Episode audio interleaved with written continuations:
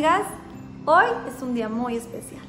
Tu uno de los días más alegres para Israel está Yom Kippur y está Tu ¿Qué pasó en Tu Una de las cosas más impactantes y de más alegría que sucedió fue que nosotros cuando salimos de Egipto, después de que hablamos la Shonara de la tierra de Israel, se nos decretó del cielo que todos los que salimos de Egipto íbamos a morir durante los 40 años que íbamos a estar caminando en el desierto.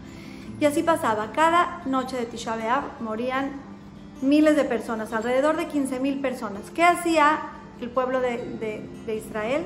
Así acababa en la tierra su propia fosa, su propia tumba. Se dormían ahí esa noche y ya. El que se despertaba pues se salía y el que no le echaban tierra porque eran muchísimos muertos.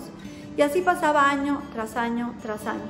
Obviamente en el Inter nacían más, más personas y por eso seguía el pueblo pero iban muriendo alrededor de 15.000 personas cada Tisha B'Av. ¿Qué pasó? De repente el último Tisha quedan las últimas 15.000 personas.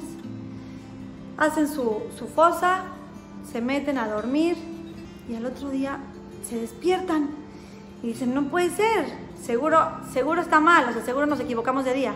Y entonces al otro día volvían y se dormían.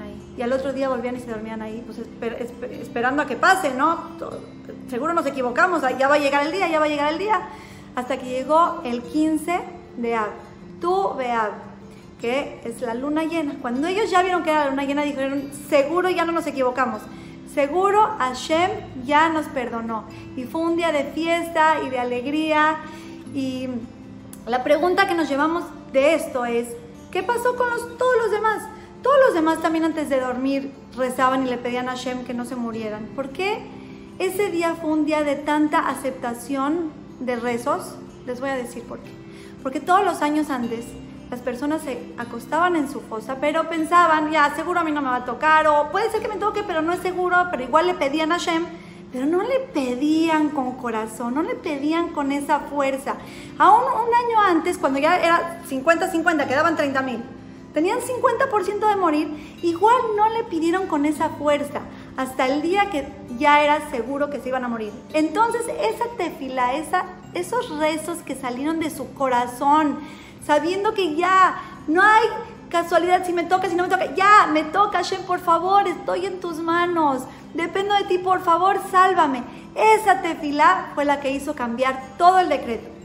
Todo lo que dijo Hashem de que iba se iban a morir todos, se cambió con esa fuerza de esa tefila de corazón.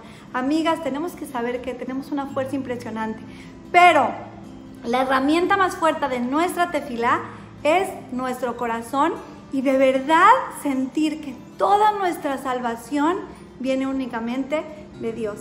Es un día muy especial, es un día de mucha alegría y es un día en donde nuestras tefilot se reciben con los brazos abiertos por parte de Hashem pero siempre ya como les digo, con corazón, con fuerza.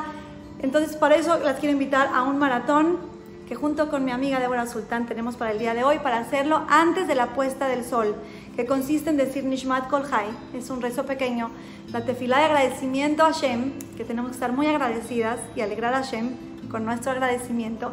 Tenemos que decir los Perakim 100 y 150, dar unas moneditas de tzedakah y después de hacer todas esas mitzvot, con nuestro corazón pedirle a Hashem lo que tanto estamos buscando.